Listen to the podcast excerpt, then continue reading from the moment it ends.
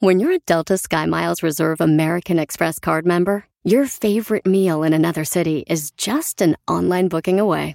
Así que conocerás dónde se consigue el mejor pan dulce to have with your morning cafecito en LA.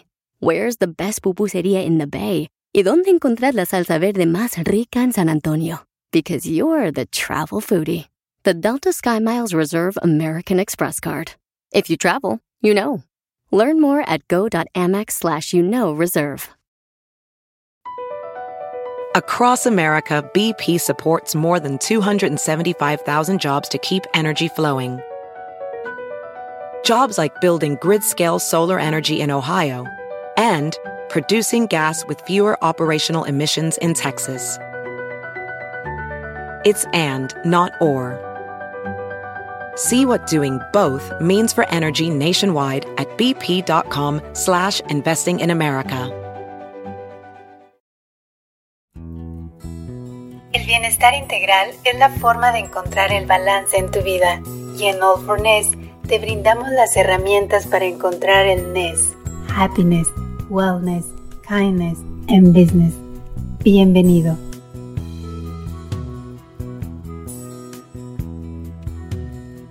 ¿Qué tal? ¿Cómo están? Bienvenidos aquí a All for Ness, el movimiento de bienestar, donde ya saben que platicamos con grandes íconos del deporte, con grandes líderes en todos los aspectos. Y por supuesto, nos llena de orgullo también hablar con líderes empresariales, altos ejecutivos, pues acerca de la importancia del bienestar corporativo para el logro del éxito de las personas, de las empresas, de la sociedad.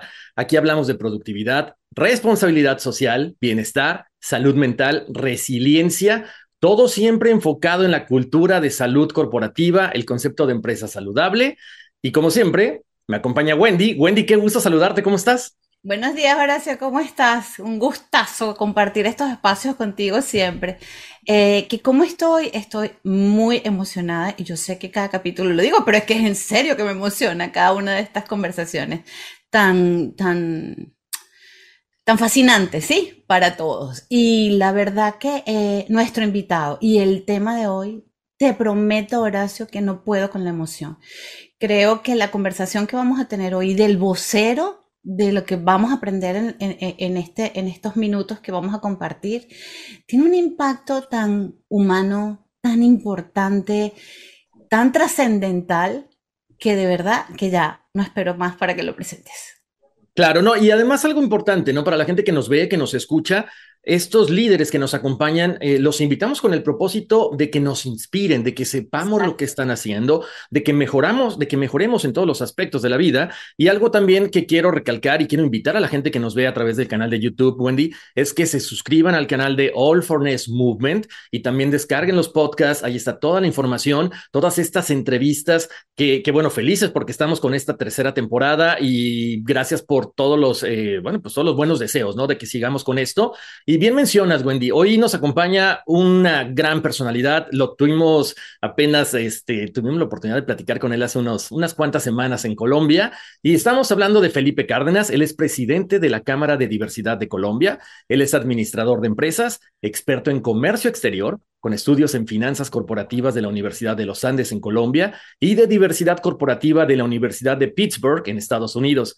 Es asesor de alta gerencia en temas de planeación estratégica, desarrollo de negocios y planeación financiera. Es cofundador y presidente de la Cámara de Diversidad desde el 2012. Desde el 2021 preside el Consejo Directivo de IGLTA, Asociación Internacional de Turismo LGBTQ. Y por supuesto, además de todo esto, ha liderado equipos de trabajo en América Latina, Europa, alrededor de estrategias de diversidad, equidad e inclusión de grupos sociales, y además trabaja por el empoderamiento económico de los mismos dentro de las sociedades latinas para promover un crecimiento económico sostenible. Felipe, qué gusto que nos acompañes. ¿Cómo estás? Muy bien, muchas gracias. Para mí es un placer muy grande estar con ustedes, muy honrado por esta invitación y deseoso de compartirles un par de pensamientos y opiniones sobre todo este gran mundo que es la diversidad en las empresas. Muchas gracias, Felipe. Y bueno, hemos visto todo el trabajo que has hecho, lo platicábamos hace algunas semanas. Pero lo que me llama la atención es, o sea, conoces todo el mundo, has trabajado en varias partes del mundo. Yo quisiera que nos contaras para empezar, ¿cómo es tu visión de Latinoamérica en estos temas de apertura, de iniciativas sociales? ¿Qué pasa con la cuestión gubernamental? ¿Os estamos abiertos a la diversidad, a la inclusión, a la igualdad de oportunidades? ¿Cómo, cómo es este punto de vista que tú nos puedes compartir? Horacio, si yo pudiera describir América Latina en estos momentos, el tiempo que estamos viviendo en esta hermosa región del mundo en materia de diversidad, equidad e inclusión, en nuestros países, en una sola palabra sería efervescente. Está pasando de todo, estamos evolucionando, saliendo con una gran cantidad de iniciativas públicas, privadas, eh, mixtas también, interinstitucionales, donde eh, la gran mayoría de gobiernos de nuestros países eh, entendieron que no íbamos a salir adelante después de una pandemia y de unos años de dificultad si dejábamos a gente por fuera.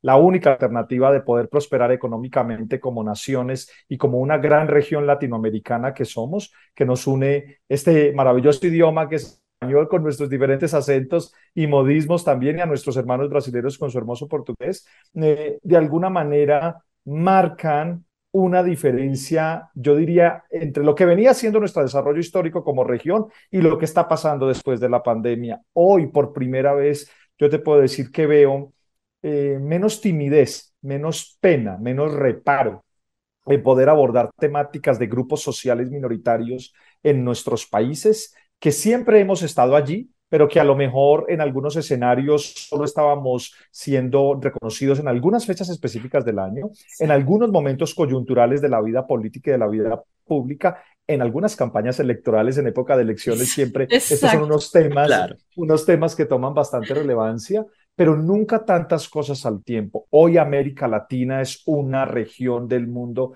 reconocida por su diversidad, por lo rico de las diferencias humanas que tenemos entre todos y que aunque si bien podemos tener grandes características culturales comunes y hablar casi que un mismo idioma o entendernos muy bien, nos sigue pasando que las diferencias humanas que habitan en nosotros siguen generando diferenciación de nosotros como seres humanos en la región. Y por fin los gobiernos y las empresas empiezan a entender que es ahora y es ahora más tenemos que ser diversos e incluyentes para garantizar que nuestra región no se quede eh, rezagada en el crecimiento económico mundial y pueda garantizar, ojalá, nuevas épocas de prosperidad para todos. Decías la palabra efervescencia. Mucha gente a lo mejor pensaría que es algo que, pum, o sea, sube como la espuma, pero baja de pronto, o sea, llega a un nivel. O sea, esto sigue.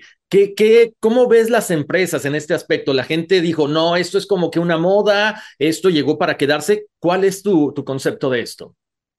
Esa pregunta me encanta, Horacio, porque, a ver, yo creo que cuando hablamos de diversidad, equidad e inclusión en América Latina, el único peligro en el que no podemos caer y más bien el riesgo que tenemos que evitar es relacionarlo con algo que está de moda, porque lo que está de moda pasa de moda.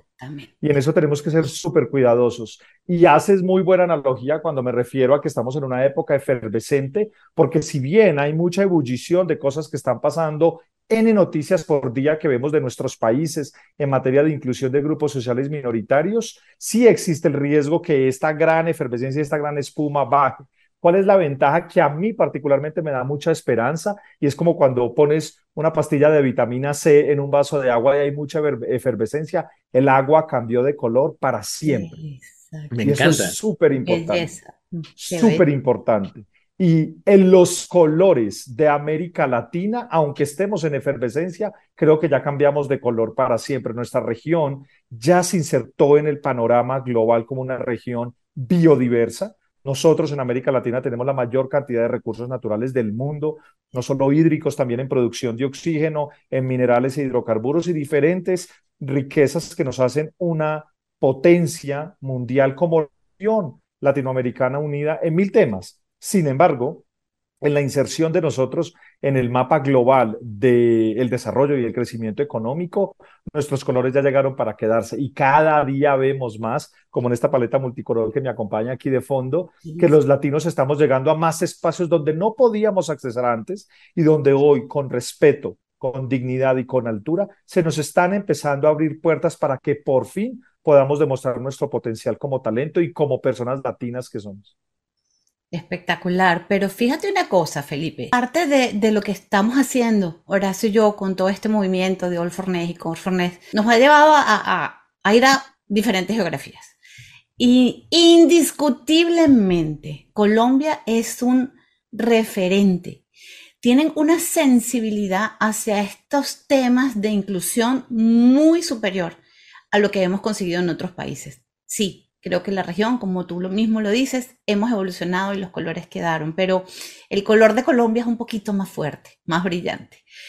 Y yo me atrevo a decir que tú tienes mucho que ver con todo eso, porque yo quería conversar contigo y preguntarte, Felipe, tú te abocaste a generar ya no derechos de, de, pertenencia, de aceptación, tú te abocaste a generar derechos laborales, te abocaste a generar derechos incluso empresariales, dando a conocer los beneficios que tiene la comunidad diversa, no solamente en términos, de género, o, de mujer o de preferencia sexual, sino en las minorías, eh, en las diferencias etarias que enfrentamos en, en la región, especialmente en el mundo corporativo.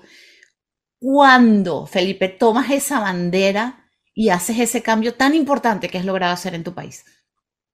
Mira, esa, y gracias por esa pregunta, eh, porque tiene Wendy como dos momentos muy importantes. Un primero personal y un segundo que es muy empresarial. Quiero compartir primero este momento personal. Yo vengo de la familia, eh, de una familia cafetera en la región cafetera de Colombia, eh, una ciudad que se llama Manizales, que quiero mucho y que, y que me trae grandes recuerdos. Em, el climita es así un poquitico más frío y siempre vemos una montañita ahí con nieve, que es un nevado eh, eh, muy bonito y con muchas culturas, pero también con muchos estereotipos y de unos entornos muy conservadores, muy religiosos todavía. Y de alguna manera siempre comento esto porque nuestra región latinoamericana y Colombia, incluso siendo un país hoy muy progresista, sigue siendo profundamente conservador y religioso. Ya no solamente en religión católica tenemos una, eh, digamos, expresión más amplia de las religiones que eh, tiene presencia en nuestro país. Y en esas dinámicas el comportamiento sociocultural tiene unas formas y tiene, digamos, unos códigos donde las sociedades dentro de las diferentes regiones de mi país se han consolidado por intentar preservar algunos buenos costumbres, algunos valores y determinar un parámetro de lo que es correcto y que es incorrecto. Y cuando te hablo de esto, es para contarte eh, que yo nací y crecí en un hogar de dos ingenieros de personas que fueron la primera generación de sus ambas familias como profesionales de llegar a una educación superior en, una primera generación, por decirlo así, y que siempre entendieron en la educación un valor transformador de la vida. Y yo eso siempre se lo voy a reconocer a mis padres, que me ayudaron a, con los esfuerzos que pudiéramos, pagando, no pagando, prestando, consiguiendo una beca o de la manera posible, mi hermano y yo perseverábamos en tener una educación de calidad. Eso a mí me enseñó a crecer en un hogar donde vivíamos y veíamos diferencias humanas muy marcadas dentro de nuestra propia familia. Mi madre y mi hermano son personas de color dentro de Colombia y yo siempre le digo al resto de gente cercana y de familia y de amigos, Colombia no es así de blanca, nosotros somos un país afro, mestizo, mulato, muy interracial y de alguna manera los que estamos más de pronto en estos, en estos tonos somos la, ínfima excepción a la regla. Entonces, eh, Colombia es un país profundamente multirracial. Nosotros en Colombia somos un país afro, mulato, mestizo, que tenemos diferentes eh, razas dentro de nuestro territorio. Y en esa realidad nos encontramos que eh, yo desde casa empecé a ver qué significaba el hecho de que algunas personas te segregaran por algo tan básico y primitivo como tu color de piel. Entendiendo, mi madre, por ejemplo, y mi hermano son personas morenas y entendía eh, cómo diferencias dentro de incluso nuestra propia familia marcaban espacios de rechazo y segregación. Desde ahí empecé a tener una sensibilidad, Wendy, muy grande por estos temas y me empecé a interesar el por qué, si estábamos todos bajo un mismo techo y comíamos de un mismo plato y pertenecíamos a un mismo entorno, incluso familiar, había espacios de rechazo.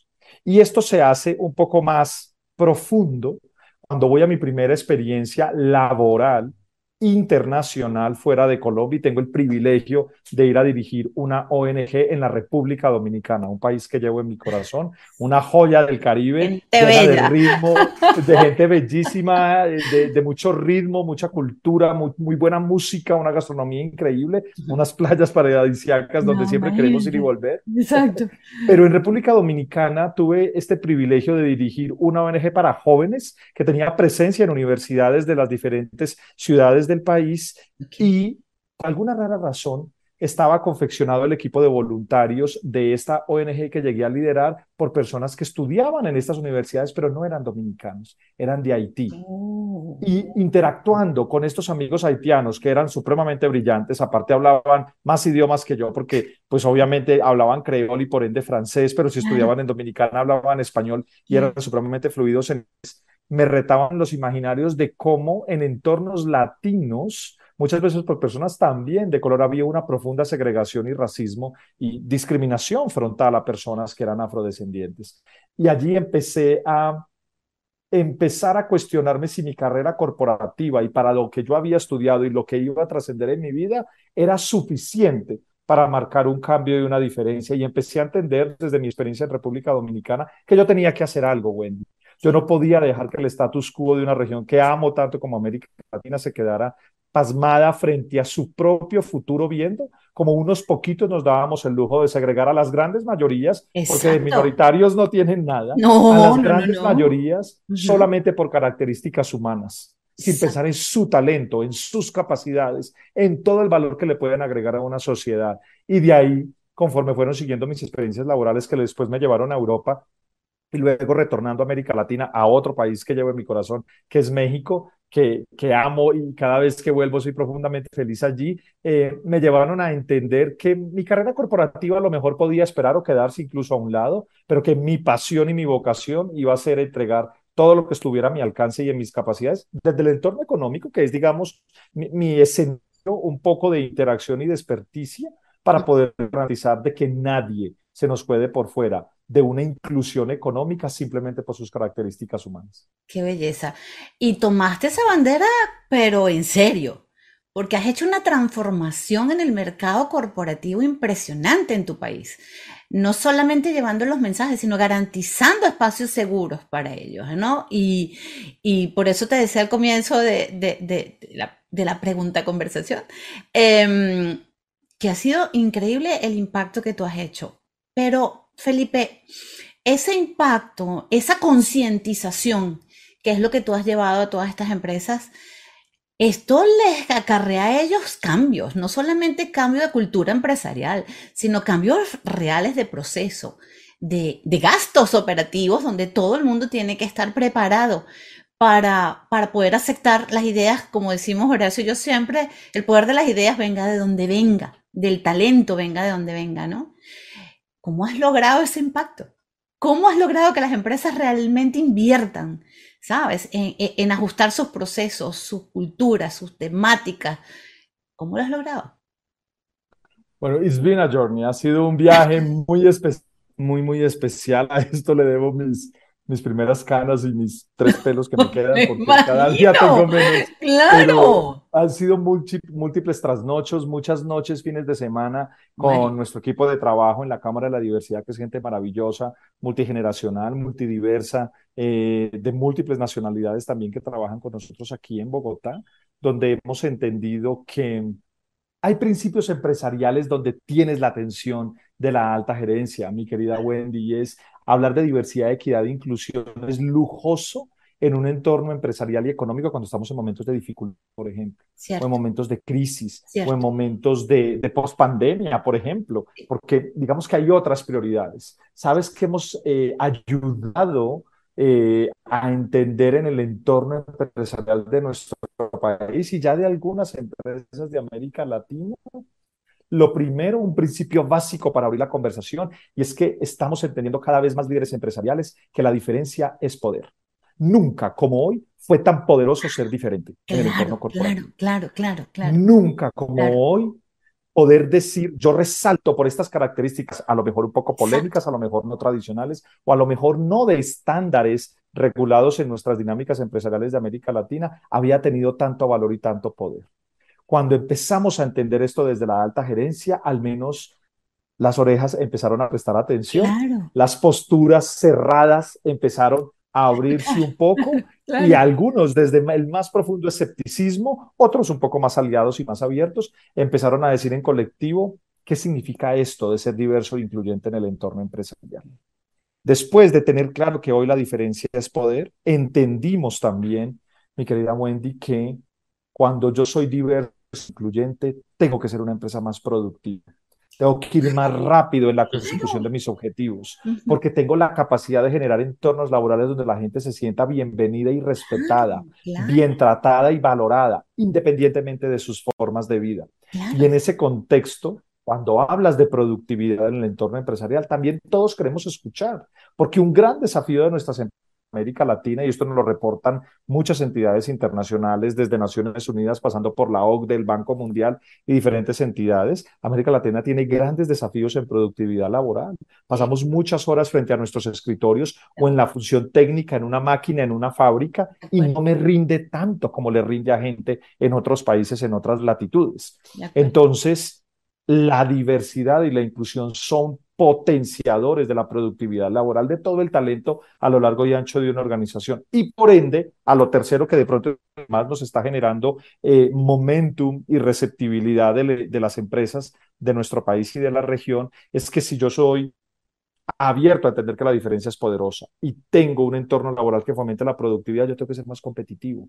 Por ende, tengo que ser más rentable. Y cuando yo hablo de competitividad y hablo de rentabilidad, siempre vamos a tener el, interés de los empresarios, dueños de la economía de nuestros países, incluso del propio gobierno, desde sus ministerios de comercio o de industria, las diferentes secretarías o dependencias que manejan el aparato de desarrollo económico del país, también comparten la, la, preocupación del empresario del sector privado en cómo hacemos que cada vez seamos más productivos y más competitivos. A la Cámara de la Diversidad, mi querida Wendy, mi querido Horacio, nos da pena poner en un mismo lado, en un mismo, en un mismo lugar, a, a ser incluyente con hacer más dinero. No puede ser que nos dé pena decir que somos una organización diversa e incluyente y que al mismo tiempo queramos hacer más dinero. No tiene nada de malo. Cuando yo abro las oportunidades, que el entorno empresarial sea un espacio más amable, más respetuoso de las diferencias humanas, que fomente la productividad desde tus capacidades, independientemente tú cómo luces, a quién le rezas, a quién amas o de dónde es tu pasaporte. Pero lo importante es que vayamos en un mismo barco para conseguir nuestros objetivos. Siempre vamos a tener garantías de que vamos a ser mucho más competitivos hay una gran tesis que reposa en nuestra organización y es que las organizaciones más diversas son las organizaciones más competitivas y por eso trabajamos todos los días. Claro, claro, el famoso poder de las ideas que Horacio y yo defendemos tanto y por lo que estoy tan feliz de tener esta conversación contigo, ¿no? No solamente más productivas, más innovadoras y más creativas, ¿no? Totalmente de acuerdo. Y mira que ahí tocas un aspecto que es clave también en nuestros temas de trabajo y es nosotros desde el aparato económico no vamos a poder acompañar a organizaciones y organizaciones no van a poder salir de sus propias crisis internas ni de cualquier situación colectiva de situación país o región que esté pasando pensando igual. Es imposible. Y claramente la diversidad y la inclusión son fomentadores de innovación y de creatividad. La diferencia de pensamiento, de formas y de orígenes de vida enriquece las conversaciones genera unos sanos debates en el entorno empresarial donde nos hacen considerar cosas que a lo mejor jamás vimos venir. Cuando todos lucimos igual, venimos de las tres mismas universidades, vivimos en los tres mismos barrios, vamos al mismo supermercado y nuestros hijos estudian en el mismo colegio, pues no necesariamente ahí vamos a tener mucha innovación y mucha creatividad. Es en esos momentos de diversidad en una conversación abierta, en un debate corporativo, en un comité directivo de alta gerencia, con la diferencia de opiniones que nuestros antecedentes y formas de vida nos permiten generar un criterio a la hora de aportar, cuando uno dice, wow, esto que vamos a sacar como solución, esta innovación, este nuevo producto, este nuevo servicio, este desarrollo tecnológico son disruptivos y van a transformar la historia de nuestra organización. Y eso solo se da gracias a la diversidad.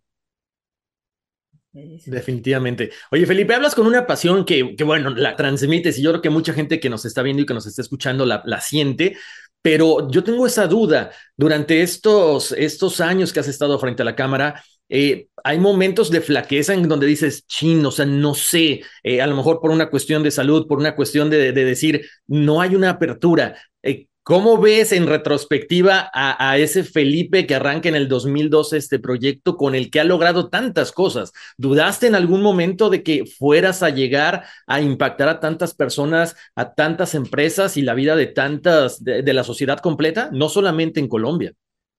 Claro que sí, claro que sí, Horacio. Mira, momentos de dificultad en estos 10 años, 11 casi ya de trabajo con esta organización han sido los que quieras y te podría listar N. Sin embargo, hay como dos mantras que siempre usamos eh, cuando se pone un poco difícil el entorno, la propia realidad interna de la organización, eh, noticias, hay veces que son súper explosivas y súper desafiantes para el trabajo de lo que nosotros hacemos. Y el primero es siempre, y esto es muy común en América Latina, que es una región muy resiliente, es insistir, persistir, resistir y nunca desistir, todos los santos días todos los santos días hasta que lo logremos.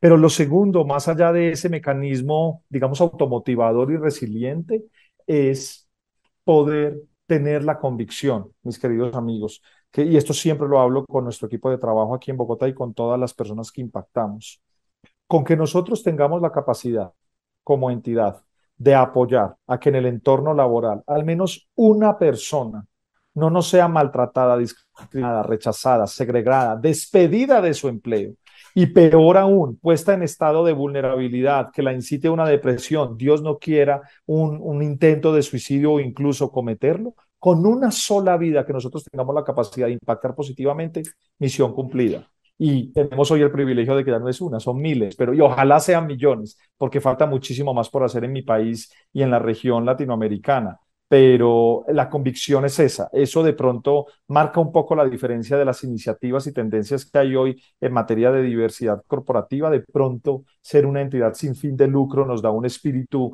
de vocación mucho más potente que la habilidad de poder hacer un trabajo maravilloso que persiga intereses, entre ellos el económico, que no tiene nada de malo. De una manera nos ponen una vocación un poco más centrada a que desde esa mirada como non-for-profit, como, como priorizamos más el fin común que el individual de los que eh, somos de pronto cofundadores o, socios de esta entidad. Eh, podamos cumplir con mucho más ahínco los objetivos que tenemos trazados y es, eh, venimos haciendo una buena tarea y creo que va quedando bonita la foto, pero a esa foto hermosa de un país incluyente que queremos mostrar algún día le faltan muchas piezas todavía. Y cada día trabajamos es para que más personas integren esa foto y que no se vea similar como todavía las publicidades de muchas marcas de mi país y de América Latina que hay veces me sacan unas campañas espectaculares promocionales que yo hay veces me pregunto, ¿esta gente dónde está? Porque Colombia no es definitivamente de gente súper fabulosa y súper blanca que parecieran publicidades nórdicas y no, y no latinas ni colombianas. Y es una autocrítica que nos hacemos como país a todo nuestro aparato empresarial, que cada vez nuestras acciones empresariales, sean internas o externas, sean de, de recordación o de, o de promoción y mercadeo, deben de reflejar más la realidad de a quienes se están dirigiendo deben de reflejar esos rostros, esas siluetas, esas latitudes de esas regiones, hay veces menos urbanas y más rurales, muchas veces más costeras que montañosas, muchas veces más diversas desde sus formas de vida que el estándar de la típica sociedad colombiana o latinoamericana que por muchos años los medios de comunicación nos ayudaron a acentuar y que hoy por fortuna estamos rompiendo cada vez más el molde de esos estereotipos de qué era ser colombiano y qué era ser latino. Y hoy nos damos cuenta que eh, incluso en mi propio país colombianos podemos ser todos y latinos también podemos ser todos. Y en eso está comprometida la Cámara de que aunque haya momentos de flaqueza y aunque haya momentos de dificultad, tenemos que tener la capacidad de salir adelante y de, y de no perder la motivación. A mí en lo personal es que esto, como te decía ahorita, es una vocación de vida y, y aunque no te niego, entre tanto avión, tanto evento, tantas horas de trabajo, tantos proyectos, tantos logos de grandes corporaciones que nos dan el privilegio de apoyarlas hoy, te cansas, te falta energía, ya, se nota que no tengo 19 y que en algún momento el oxígeno te hace un poquitico de falta eh, para poder llegar a donde tienes que llegar. Em, creo que es más potente la vocación de decir, lo cambiamos o lo cambiamos. Y tenemos que ser capaces y, eso es una inyección de adrenalina que te permite continuar. Bueno, creo que esa, esa inyección de adrenalina nos lo acabas de dar. Porque precisamente es eso, ¿no? Cuando nosotros tenemos la pasión, la, la fortuna de trabajar en algo que, que, es un proyecto que puede, primero, cambiar nuestra vida y luego impactar la de los demás, creo que es lo importante, ¿no? Lo hemos platicado muchas veces, el contenido que aquí se crea, eh, no sabes a, si puede llegar a una persona, pero esa persona le puede salvar una vida y esa vida representa una familia, amigos en el trabajo y a la sociedad misma, ¿no? Entonces creo que eso es, eso es lo más importante de lo que estamos platicando. Felipe, eh, obviamente creo que mucha gente que nos está escuchando ahorita de pronto dice, ok, yo tengo un emprendimiento, puede ser una mujer trans, un, una, una persona que está pasando por una situación de que en su casa no lo aceptan. ¿Cómo buscar? Porque yo sé que ustedes tienen muchas iniciativas. Eh, cómo buscar el apoyo de la Cámara de Diversidad para un proyecto, para, no sé, a lo mejor una plática en una universidad, a lo mejor para un grupo de amigos que, que, que, están teniendo alguna situación un poco complicada.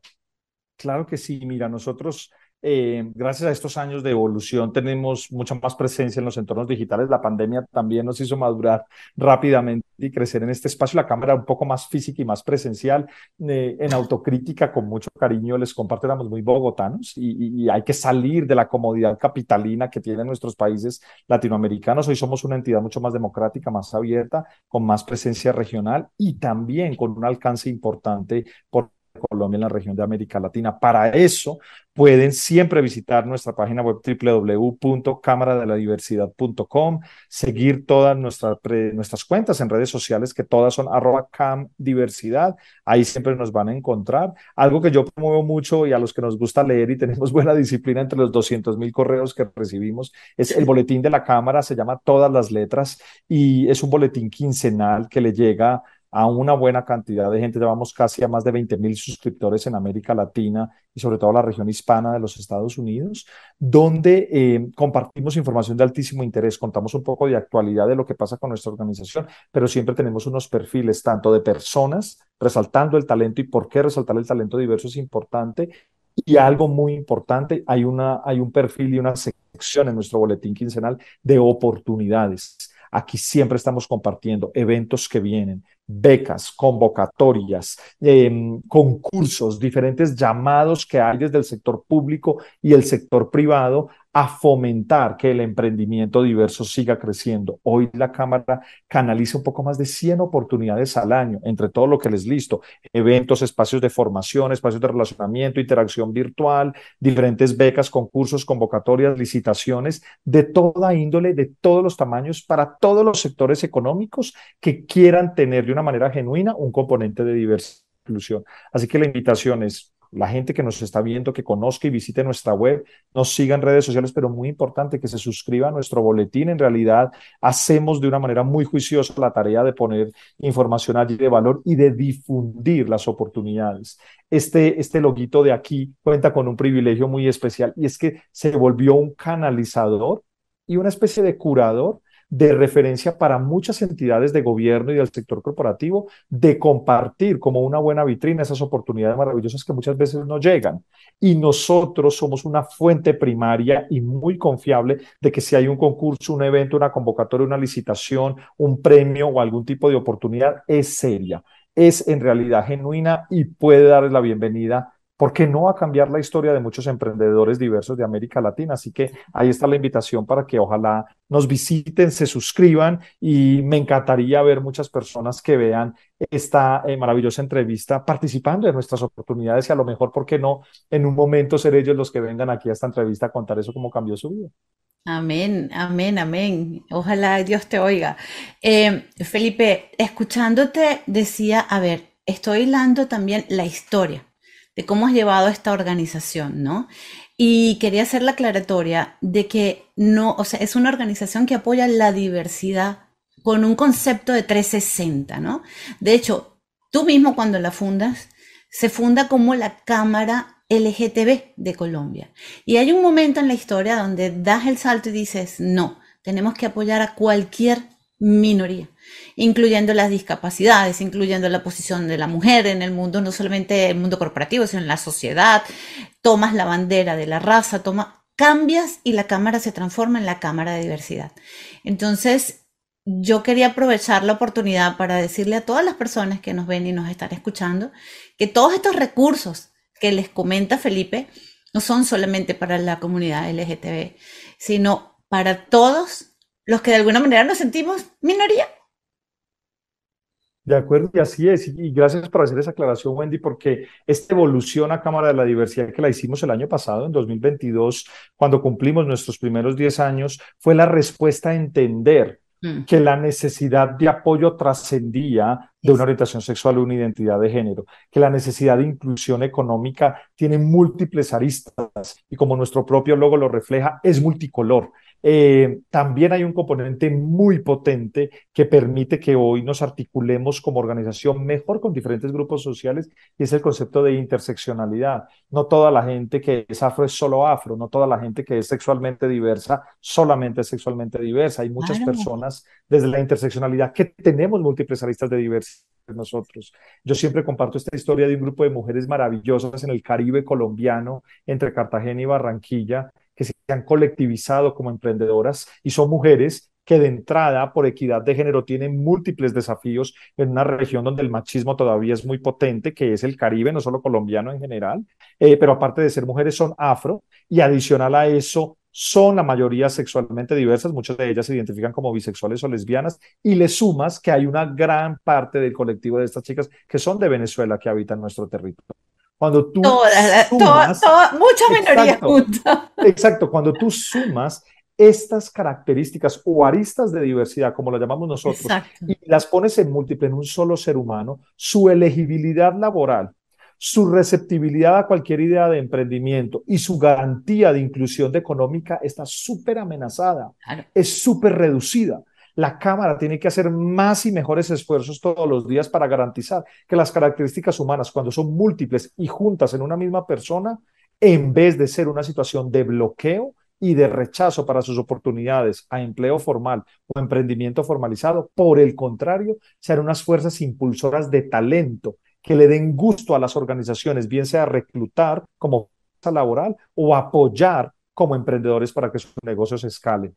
Es grande el desafío, pero déjenme compartirles que hoy, eh, y ya que lo estamos midiendo con mucha más precisión, por fin estamos viendo cómo las organizaciones se abrieron a entender que la diversidad es mucho más que diversidad sexual, pero más allá que eso, que la diversidad es un factor de valor agregado inmenso, donde las personas como talento o como fuerza emprendedora pueden ser las que terminen garantizando que esa organización permanezca en el largo plazo. Como persona, Felipe, a, este emprendedor o emprendedora, em, o simplemente empleado o gerente o líder de cualquier organización, pequeña, mediana o grande, ¿qué mensaje le das?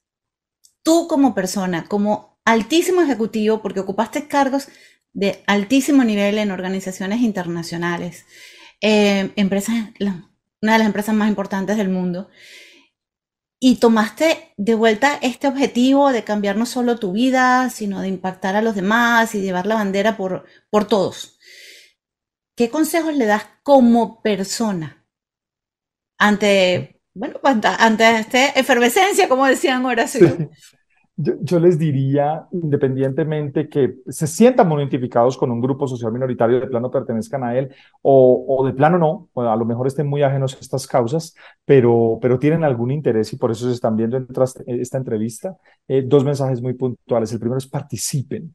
La participación ciudadana y colectiva transforma la historia de nuestras sociedades. Participar eh, es tan simple como conocer qué hay alrededor de mi entorno familiar, eh, urbano, eh, territorial o empresarial, en temas de diversidad inclusión. Tú no sabes el poder que tiene una hora de voluntariado alrededor de causas de diversidad, equidad e inclusión en cualquier aspecto que quieras apoyar. Una semana tiene más de 50 horas laborales, muchos tenemos hasta 80 o un poquito más, pero eh, entre la semana, en las múltiples ocupaciones que tenemos o incluso en los fines de semana, una sola hora que tú puedas dedicar a apoyar o acompañar una causa de un grupo social minoritario va a ser transformador para la historia de nuestra sociedad colombiana y en este caso latinoamericana. Lo segundo, después de participar, es un mensaje que nos aplica a todos en la vida personal, en la vida familiar, pero sobre todo en la vida empresarial. Y es, es una primicia del título de lo que va a ser eh, el próximo libro que voy a publicar y se las quiero dejar como titular pero que el titular es la misma frase de reflexión para todos los individuos que van a ver esta entrevista. Eh, discrimination is a bad business. Punto. Discriminar no es negocio, discriminar es el peor negocio, de hecho. Así que desde, si lo quieres mirar netamente desde una perspectiva económica, no te pierdas la oportunidad de interactuar con gente maravillosa que puede terminar haciendo tu vida grandiosa aún más de lo que ya es. Así que esa es la premisa, discriminar no es negocio y ojalá se lo lleven de consigna. Me encantó el concepto, eh, Felipe. Estaremos esperando ansiosos el libro, ya nos dirás ahorita para cuándo sale. Y ahora viene una pregunta que va ligada de la mano, discriminar, y dijiste machismo. O sea, ¿cómo eliminar ese concepto de machismo en Latinoamérica, en México, y decir, va, ok, nos abrimos esta diversidad, porque de repente hay gente que puede tener muy arraigados estos conceptos y dice, mm, mm, perdón, de aquí no, o sea, de aquí no parte nada que no sea esto. ¿Cómo has logrado que la gente cambie esos conceptos? Mira, es una tarea titánica porque el desafío de romper paradigmas, estereotipos y muchos sesgos que tenemos los seres humanos, muchas veces inconscientes, no es un trabajo fácil, mi querido Horacio, pero tocas algo que me mueve la fibra y es hablar de machismo y de discriminación por género en un país que quiero tanto como México. México a mí me dio la oportunidad de trabajar en un entorno empresarial de alto nivel y de, y de, y de sí, de inserción global en una de las empresas más importantes del mundo y con mis compañeros mexicanos de oficina.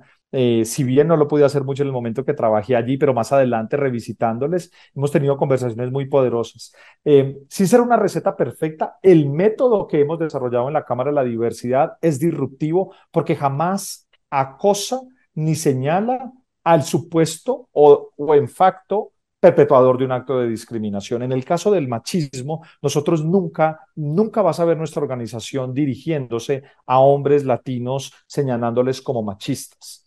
Más bien aprendimos y nuestro método reposa en algo que llamamos preguntas validadoras, que tienen mucho poder de conversación y es que a nosotros nos apasiona más es entender por qué molesta lo que te molesta. Entonces, antes de decirte tú misógeno, mexicano, macho alfa, que crees que la mujer tiene que estar en la cocina, eh, antes de decirte eso, nos vamos a una buena chela con ellos a preguntarles por qué te molesta tanto que las mujeres tomen espacios de liderazgo, qué razones hay adentro que te genere incomodidad. Y cuando le das la oportunidad a un hombre que a lo mejor está muy tradicional en su postura de género y tiene comportamientos machistas y se expresa y te comparte, encuentras cosas maravillosas, mi querido Horacio. Encuentras como temas de formación de casa, formación de colegio. Muchos de los latinos fuimos educados en colegios religiosos. Muchos de los hombres latinos fuimos educados en colegio sin mujeres. Recuerden cuando era súper popular la educación, colegio de chicos, colegio de chicas. Eso era muy frecuente en nuestra región. Y de aquí marcamos unos estereotipos que cuando iban las chicas de visita a un colegio de hombres parecíamos hombres en una cárcel haciendo cuanta, calidad de atrocidades y de comentarios de comportamientos primitivos porque estábamos alrededor de mujeres. Claro. Y en, y en esas dinámicas hemos aprendido que sabes que antes que machismo y misoginia, ¿sabes que tenemos los hombres latinos para con las mujeres? Ignorancia, mi querido Horacio ignorancia es en realidad el primer problema. No es machismo, no es misoginia, no es segregación por equidad de género, no es creernos seres superiores a las mujeres. Es que nunca nos educaron ni en casa ni en nuestros colegios el poder de la igualdad, las capacidades humanas y lo cuán poderosas pueden ser las mujeres para hacer nuestras vidas maravillosas. Y ahí vas generando conversaciones lentas porque transformar la cultura y romper modelos de pensar toma mucho tiempo, pero la Cámara tiene toda la, la paciencia para irse de café en café o de chela en chela, las que sean necesarias, para compartir con muchos hombres hoy. Imagínate que con entornos de hombres en el sector corporativo latino profundamente machistas, estamos hablando hoy de algo que yo jamás pensé que hubiéramos podido hablar. Por ejemplo, hablar de nuevas masculinidades y cómo el concepto de ser masculino se está rompiendo en el mundo y no porque todos queramos ser ahorita queer o no binarios o expresarnos de una manera distinta o yo como hombre me quiera pintar las uñas y ponerme tacones, a lo mejor lo puedo hacer algún día y estará bien, pero más allá de eso es entender que ser hombre no significa A, B, C, D cosas nada más que aprendimos en casa y en nuestro entorno. Ser hombre hoy es un abanico de muchas posibilidades. Y cuando le das el chance a esos hombres que a lo mejor son poco tradicionales, eh, ni siquiera religiosos, porque no necesariamente está tan ligado allí, pero más de comportamiento tradicional y con actitudes un poco machistas, los dejas expresarse y los llevas a puntos de acuerdo común, donde lo que produce son más aha moments de, oye, yo esto nunca me lo imaginaba de esta manera, o esta estadística no la sabía, te doy un ejemplo concreto. En Colombia el machismo es rampante todavía. Pero imagínate que Colombia es un país donde el 51.8% de sus habitantes son mujeres. Entonces, de minoría no tienen nada. De hecho, las mujeres son la mayoría de la población de nuestro país, tanto las mujeres colombianas como las mujeres migrantes que habitan nuestro territorio. Y todas ellas juntas pueden ser una fuerza decisoria electoral y de fuerza laboral mucho más potente que nosotros los hombres. Cuando ilustras de una manera más objetiva, desprevenida, amigable, muy respetuosa y sin atacar a la persona, porque a lo mejor está haciendo algo mal, pero más bien la intentas entender, rompes unos iceberg que nunca creíste que pudieras. Y de nuevo, sin ser una receta perfecta, es el método lo que la cámara usa, que hace estas preguntas validadoras, que abre conversaciones y eventualmente en esas conversaciones vamos a llegar a un objetivo. Eventualmente algunas mentes van a cambiar y ojalá podamos reducir esos espacios de machismo y todavía de alta misoginia que tiene nuestra región latina. Sin embargo, hoy yo diría que el panorama es súper esperanzador. ¿Sabes que nos ayuda mucho en el entorno empresarial a identificar a padres de familia, hombres que son padres de mujeres? Y tú no sabes la sensibilidad tan espectacular que tienen hombres cuando tienen hijas, mujeres, hablar de lo que les rompe el estereotipo mental cuando viven en carne propia, algo que afecte a sus hijas. Y solo ahí, cuando tocas esas, esas fibras tan profundas, tienes mentes muy dispuestas a decir, conversemos de este tema que a lo mejor la estamos haciendo mal y es oportunidad de cambiar. Y creo que de esa manera que es más conciliadora, más respetuosa, eh, más amable, logramos transformaciones un poco más poderosas que cuando me voy a decirte machista o misógeno intentando eh, hacerte notar que tu comportamiento está mal. Creemos que es por ahí. Yo rescato ahí un, pedacito para tu frase, Felipe, y es las mamás de varones, las mamás de hombres, que también tenemos una responsabilidad muy grande, ¿no? En hacer estas nuevas generaciones mucho más coherentes con la realidad y con la igualdad. Y del, yo siempre yo siempre la defino como la igualdad de oportunidades, de respeto, de educación, de, inclusión, ¿no? Así que las mamás de varones también tenemos una responsabilidad muy grande. Gigante, porque ustedes nos ayudan con una fuerza súper potente en que los estereotipos que pueden fomentarse desde casa no se creen. Y de alguna manera pueden ser esas grandes promotoras hoy de las nuevas masculinidades de las que estábamos hablando. Amén. Así es. Oye, bueno, Felipe, yo creo que podríamos quedarnos aquí toda la tarde platicando. Yo lo quiero raptar, Horacio, yo lo quiero raptar. Además que... Eh, como dice Felipe, con una chela o con un café. No, ¿sabes dónde? En el próximo eh, foro de discusión ejecutiva en Bogotá. Vamos a tener la oportunidad de conversar con Felipe, eh, retomar estos temas y poderlos hablar con muchísima más profundidad. Y eso me da una felicidad y un honor, Felipe. Gracias. Gracias por aceptar ser parte de todo este movimiento que queremos llevar también a tu país.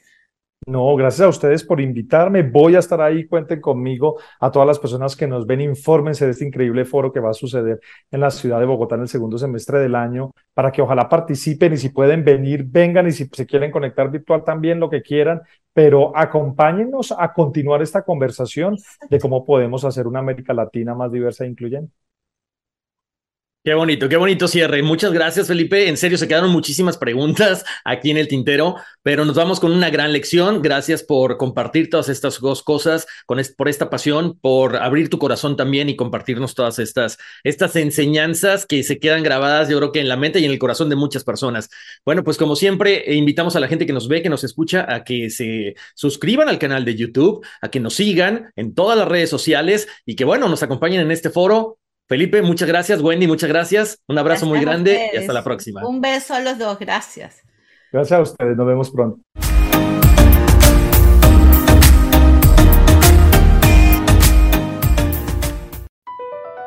Across America, BP supports more than 275,000 jobs to keep energy flowing.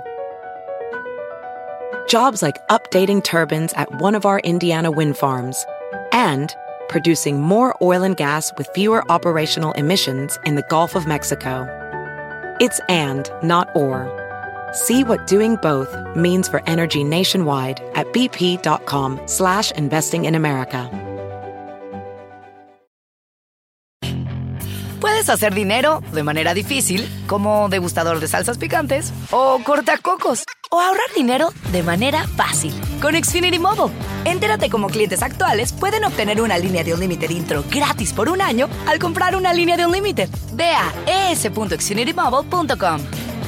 Oferta de línea o límite gratis termina el 21 de marzo. Aplican restricciones. Xfinity Mobile requiere Xfinity Internet. Velocidades reducidas tras 20 GB de uso por línea. El límite de datos puede variar.